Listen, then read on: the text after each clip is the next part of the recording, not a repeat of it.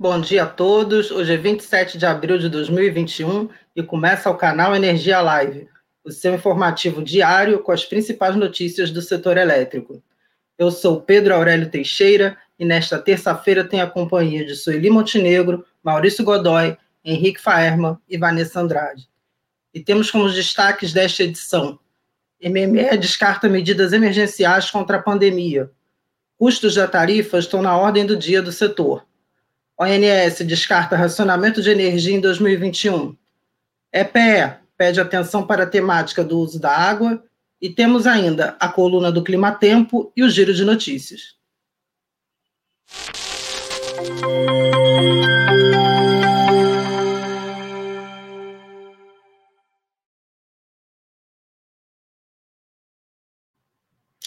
Bom dia a todos, 10 horas e 2 minutos, e começamos essa edição direto de Brasília, e eu vou chamar para dividir a tela comigo a Sueli Montenegro.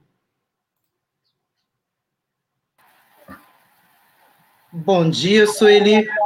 Ontem, no primeiro dia do Agenda Setorial, a secretária executiva do MME, Marisete Pereira, disse que o governo não pensa em mais nada emergencial, nenhuma medida emergencial a mais por conta da pandemia. Foi, foi isso aí mesmo que ela disse, Sueli? Pois é, Pedro. Bom dia a você, bom dia a todos que nos acompanham. Foi exatamente isso. Ela disse que não entende como necessária né, a adoção de, nova, de novas medidas emergenciais ah, para esse ano, para enfrentar os impactos da pandemia, e, e reforçou que o, o, Ministério aprendeu a trabalhar com as lições de 2020 e já conta com ações estruturadas nessa linha, né? A, Marisete ela fez aí durante a apresentação no, agenda um balanço aí das medidas adotadas desde o início da, da, da, crise sanitária, falou das expectativas do governo em relação à aprovação esse ano de propostas do setor no Congresso Nacional, entre elas a, a MP de privatização da Eletrobras, e ela citou, por exemplo, as medidas provisórias 950, aquela que autorizou, entre outras coisas, a, a, a o empréstimo, né, a criação da conta Covid, que resultou naquele empréstimo de 15 bilhões para as distribuidoras, e também a MP 998, que, que é a chamada MP do consumidor, que ah, previa medidas de ah, redução tarifária e antecipou, inclusive, alguns pontos da, da, da, do projeto né, de modernização, como a, a redução gradual de subsídios né, para fontes incentivadas. Né. Enfim, a, a Marisete também destacou que o Ministério tem atuado com a ANEL em ações para antecipar os problemas que possam resultar da reduzida capacidade de pagamento dos consumidores, né? Aí ela lembrou que na semana passada a ANEL aprovou aquele conjunto de medidas de redução de custos, ah, que aí a, a gente prevê retirar da tarifa esse ano ah, mais de 18 bilhões de reais, né?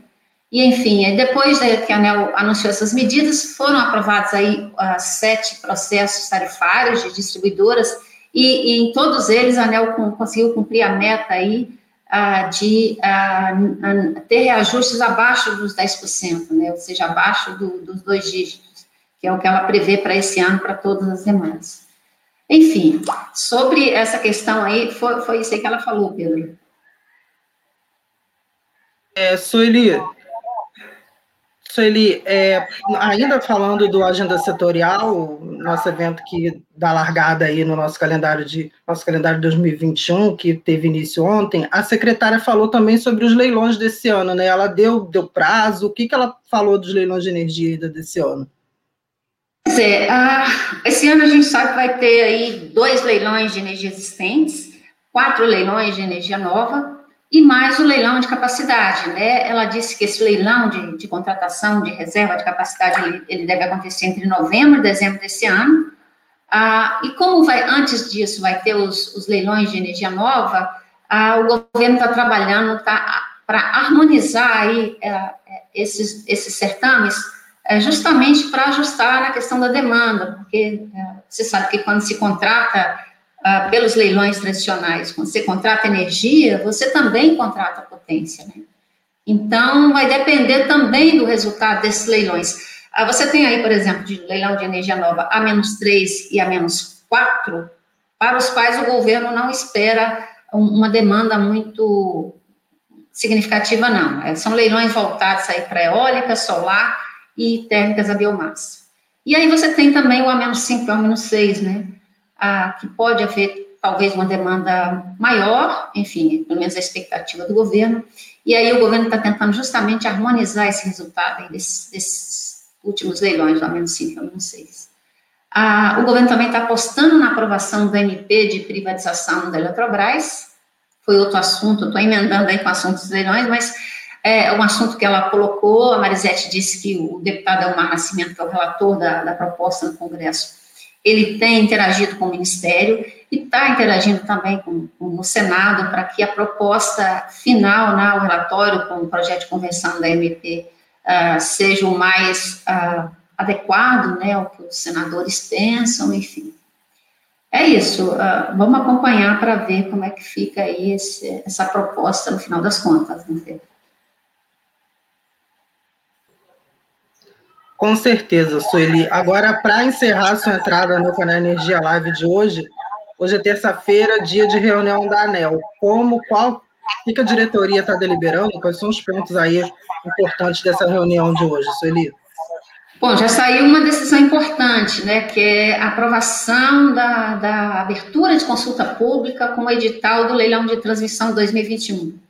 Esse leilão ele está previsto para acontecer em 17 de dezembro, a mesma data em que aconteceu de 2020, e ah, você tem aí quatro lotes de empreendimentos com investimentos previstos aí da ordem de 2 bilhões de reais, ah, com aproximadamente 900 quilômetros de linha de transmissão nos estados da Bahia, Minas Gerais, Paraná e São Paulo. Ah, você tem aí ah, projetos com prazo de conclusão de 30 a 60 meses, mas a novidade é que deve ser incluído aí nesse certame um quinto lote com uma linha é, em 230 kV e, um, e, uma nova subestação, a, a subestação Macapá 3, para reforçar o atendimento ao, ao, ao estado do Amapá. Ah, só lembrando aqui que em dezembro do ano passado, depois que teve aquele apagão lá que deixou o estado praticamente um mês ah, sem poder normalizar o fornecimento né, de energia, ah, o Comitê de Monitoramento do Setor Elétrico ah, determinou que a EPR realizasse estudos ah, para ver qual seria a melhor solução, né? Se se construiriam instalações para reforçar ou não, enfim. E aí ficou definido que, que realmente teria que se construir novas instalações para reforçar o atendimento ao Estado. Enfim, Hoje, na reunião da ANEL, a, a, gente também tem um ponto importante, que é a aprovação do orçamento da conta de desenvolvimento energético de 2021. Ah, esse valor aí, o ANEL, a ANEL tinha proposto um orçamento inicialmente de 24 bilhões de reais, sendo que ah, desse total aí, ah, cerca de 20 bilhões de reais seriam o que o consumidor pagaria diretamente de subsídios esse ano. Só que a gente sabe que teve algumas medidas uh, de, de, retirada de, de, custos da conta de energia, entraram recursos da, de PID e eficiência energética. Então, é possível, não posso cravar, mas é possível que esse valor uh, esteja um pouco menor. Vamos torcer para isso. Né? Enfim, a gente também, só para finalizar aqui, tem a aprovação uh, da revisão tarifária de, da Companhia Energética de Pernambuco, que está na pauta o reajuste tarifário da Equatorial Alagoas e também de várias cooperativas de eletrificação rural que tem aniversário em abril, né? Eu te destacaria esses pontos e aí eu retorno com você aí no Rio de Janeiro. Obrigado, Sueli, pela sua participação hoje. E o, diretor do Operador Nacional do Sistema, Luiz Carlos Siocchi, também ontem no Agenda Setorial, afastou a possibilidade de haver algum tipo de racionamento de energia no país esse ano. E quem eu chamo agora para falar sobre isso é o Henrique Faerro. Bom dia, Henrique. É, mesmo aí a gente está com uma hidrologia muito ruim e o diretor do ANS afastou o tipo de raciona... afastou qualquer tipo de racionamento aí esse ano, foi isso? É, Pedro. Bom dia, bom dia nossa audiência. O diretor-geral do ANS ele afastou qualquer tipo aí de racionamento para esse ano, mesmo diante da situação classificada por ele como delicada dos reservatórios das hidrelétricas, que nesse último trimestre passaram por um dos períodos mais críticos nos últimos 91 anos, com o armazenamento no Sistema Interligado Nacional encerrando o mês de março e começando o período seco com média de 45%. Sioc afirmou que o operador está trabalhando de forma bastante segura e compatível com a necessidade da sociedade brasileira, observando que a nossa matriz elétrica é bastante diversificada e que o maior acionamento do parque termoelétrico vem assegurando aí, né, o abastecimento do país. Ele também destacou os trabalhos junto à Secretaria de Óleo e Gás do Ministério de Minas e Energia, para garantir o suprimento de gás natural a preços melhores para o despacho das usinas térmicas. E também destacou as discussões semanais com a Agência Nacional de Águas e Saneamento Básico sobre o uso múltiplo dos recursos hídricos, avaliando aí se algumas restrições possam ser flexibilizadas para a garantia da energia. Bom, mudando agora de assunto, o Grupo Equatorial Energia divulgou na noite de ontem seus resultados de mercado do primeiro trimestre desse ano, mostrando que a demanda por energia elétrica nas quatro distribuidoras e no mercado livre cresceu 4% em relação ao mesmo período do ano passado. Entre as classes de consumo, o setor comercial teve a maior retração, com 5,6%, seguido pela indústria, com 1,5%, e o setor residencial, aí, com 1,2%. Apenas o segmento residencial cadastrado no programa Tarifa Social apresentou alta, atingindo aí um índice de 35,7%. No mercado cativo, o aumento foi de 2,3%, com destaques para as concessões do Maranhão e Piauí, que subiram 5,4%, e o Pará e Alagoas, variando aí 3,7% e 1,3%. Ao todo, a companhia apresenta 7,8 milhões de consumidores, um incremento de 2,9% na comparação anual. Já as perdas técnicas e não técnicas da companhia ficaram em 18,6% no Maranhão, 21,3% no Piauí, 23,1% em Alagoas e 30,7% no Pará. Eram esses os meus destaques de hoje, Pedro. Agora eu retorno contigo. Obrigado, Henrique. E ainda repercutindo a agenda, a programação do agenda setorial de ontem, nós vamos falar do que parece ser a palavra de ordem no setor, que é a redução dos custos da tarifa. E eu, quem eu vou chamar para dividir a tela comigo agora é o Maurício Godoy. Maurício, bom dia. É, queria saber o seguinte: como é que os órgãos do setor, como a ANEL o MME, têm atuado aí nesse assunto da tarifa? Bom dia, Pedro. Bom dia, nossa audiência. Pois é, Pedro. Ontem, no primeiro painel, logo após o pronunciamento do, do ministro de Minas e Energia, né, a, a agenda setorial reuniu as principais autoridades do setor elétrico, né. É, eu tive o prazer de moderar o painel, né, e entre os diversos assuntos, né, para esse biênio 21-22, a questão dos custos da tarifa de energia mostrou-se como no centro das preocupações do governo esse ano, né? tanto do governo, agência reguladora, enfim, de todos os principais principais autoridades do setor, né? O primeiro é o, que o, o, principal assunto foi, como você disse, né, a tarifa de energia, né? Os agentes se manifestaram, né, preocupação com a escalada dos custos, né, que levam a essa pressão tarifária. O Peptônio, diretor-geral da ANEL, né, ele definiu como um ano de pressão tarifária esse ano, e por isso as medidas até que a nossa colega Sueli Montenegro eh, destacou aí na sua participação, né, não só na sua participação agora no canal Energia Live, mas quando da reunião da diretoria da ANEL a, na quinta-feira passada. Né?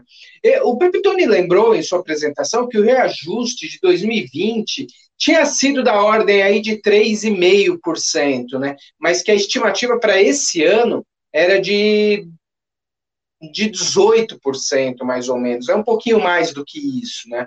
É, diante dessa perspectiva, ele ressaltou que a agência reguladora procurou atenuar os impactos a, e com as medidas anunciadas aí na semana passada. Né? Esse índice deverá recuar aí para casa de um dígito. Num, ele exemplificou, como disse a Sueli, né, que os reajustes devem ficar aí na casa de um dígito esse ano. Bom, foram postergados cerca de 18 bilhões e 800 milhões de reais, né? nessas medidas, nesse conjunto de medidas que a ANEL estabeleceu desde a semana passada. Né? Foram oito medidas é, que das mais diversas frentes, né? Foi, foi a, desde Itaipu, é, PIS/COFINS, né? Foram medidas bem amplas para que se pudesse chegar à redução é, de um dígito. Essa, bom, Peptone, desculpa, só para continuar no Peptone, ele destacou que essa ação deve-se ainda ao fato de que estamos em época de pandemia, né, e que seria inaceitável aplicar reajustes desse montante de dois dígitos. Essa mesma preocupação é vista no Ministério de Minas e Energia, que, por sua vez, assim como a ANEL, descartou a adoção de novas medidas pois na MP 998, né, editada no final do ano passado, ela trouxe as ações para o combate à pandemia. A secretária executiva do MME, a Marisete Dadaldi, ressaltou que o país aprendeu a se movimentar em meio a esse, esse, essa crise sanitária. E o reflexo disso é que a demanda por energia este ano não tem caído como ocorreu no ano passado. É, bom, isso a ser mais de uma. Por outro lado, essa questão da, da demanda, né, que continua esse ano num patamar mais elevado do que em 2019, isso acende um sinal de alerta, porque a geração de energia está em um nível elevado, levando a uma outra preocupação, a, com o aumento dos custos de IS, ESS, né, que são os encargos sobre serviço de sistema, que neste ano já acumula cerca de 5 bilhões e meio de reais por conta do despacho térmico fora da ordem de mérito, né? Isso vem ocorrendo desde outubro do ano passado, uma vez que o período úmido ficou abaixo do esperado e ele já naquele no ano passado já não dava indicações de que seria bom esse ano, né? É, e esse agora que o período seco foi é, já bem caracterizado, ele é, foi classificado aí pelo Operador Nacional do Sistema Elétrico como preocupante, né? Consequência aí desse, desse, da, desses é, cuidados, aliás, desculpa, só retomando. O Operador Nacional do Sistema Elétrico, ele, ele classificou esse período seco como preocupante e que por isso vai deve olhar para um setor com mais preocupação, né? Apesar disso, como disse aí o nosso colega Henrique Farman, né? É, não há o risco de qualquer tipo de desabastecimento. Mas aquela coisa, precisamos ver qual o custo, qual o custo dessa geração, como que se dará essa atendimento à demanda. Bom, temos uma matéria bem extensa, uma repercussão com diversas reportagens aí derivadas da nossa cobertura intensiva do Agenda Setorial 2021, que como o Pedro mesmo disse, né, Pedro, é o abre o calendário de eventos do setor elétrico este ano, né? Bom, é, essas são as informações que eu tenho para você, Pedro, da, do painel de abertura, né, que tivemos ontem e que vai continuar aí ao longo de hoje e de amanhã com os próximos dois dias do Agenda Setorial 2021. Volto com você, Pedro. Obrigado, Maurício, pela sua participação. E encerrando aí a nossa cobertura do, do primeiro dia do Agenda Setorial, o tema agora é planejamento porque ontem o presidente da EPEL, Tiago Barral, ele colocou a discussão sobre o uso da água como um dos pontos de atenção para o futuro. A Agência Nacional de Águas tem feito consultas sobre esse tema e, por exemplo, usinas como a de Furnas e as do Rio São Francisco também têm sofrido com essa questão do uso da água.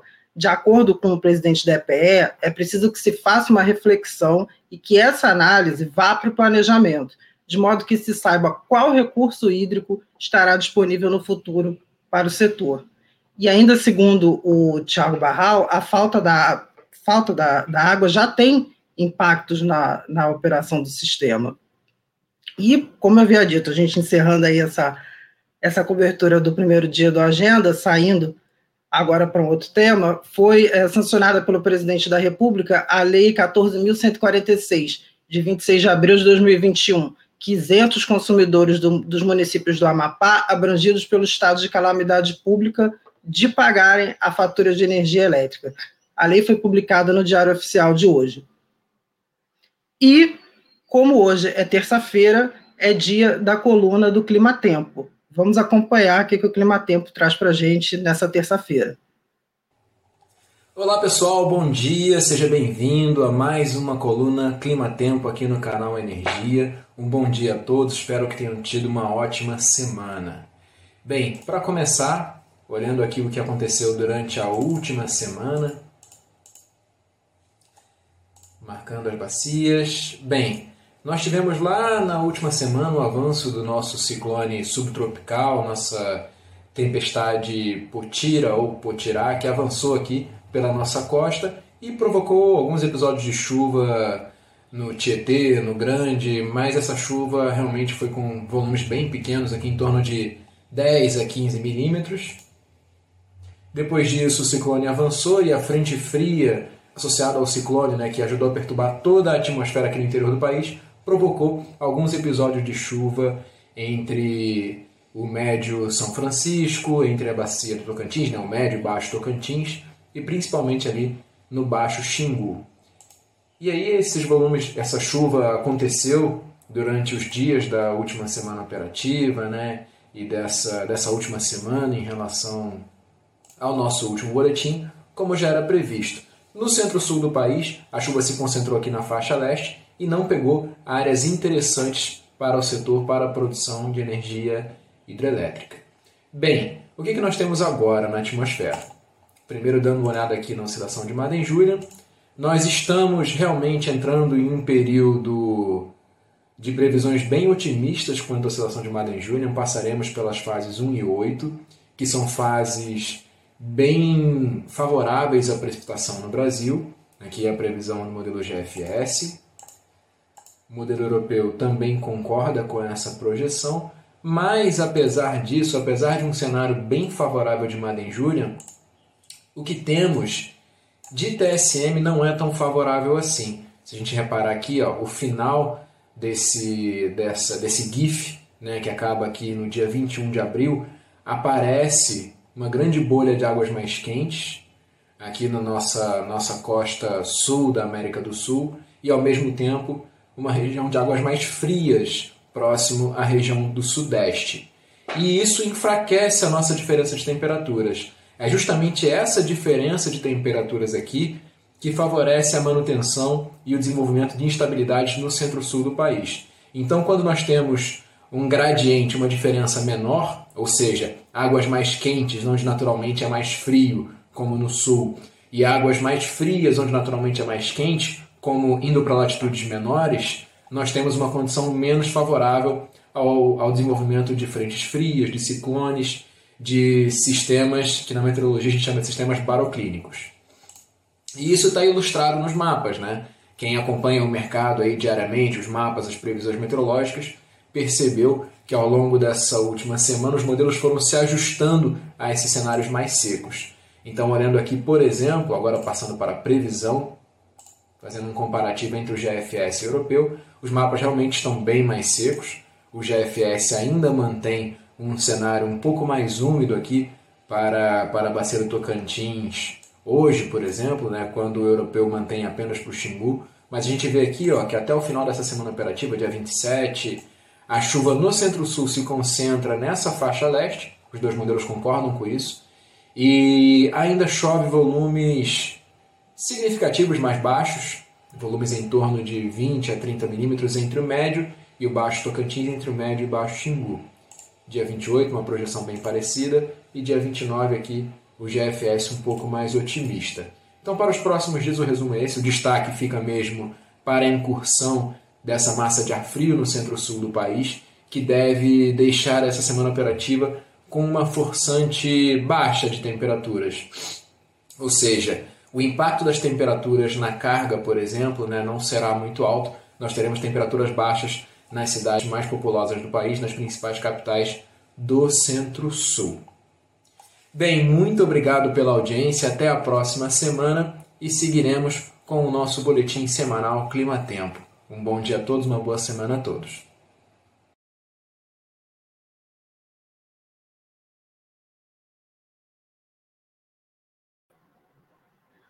Obrigado, Felipe. E agora nós temos o nosso giro de notícias e vem para a tela comigo a Vanessa Andrade.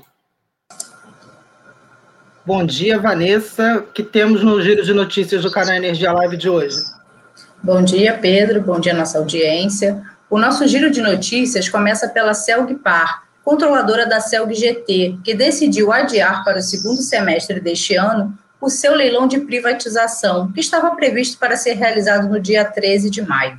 Em comunicado enviado ontem, dia 26 de abril, a empresa alegou que os investidores interessados pediram prazo maior para análise das informações e documentos da operação.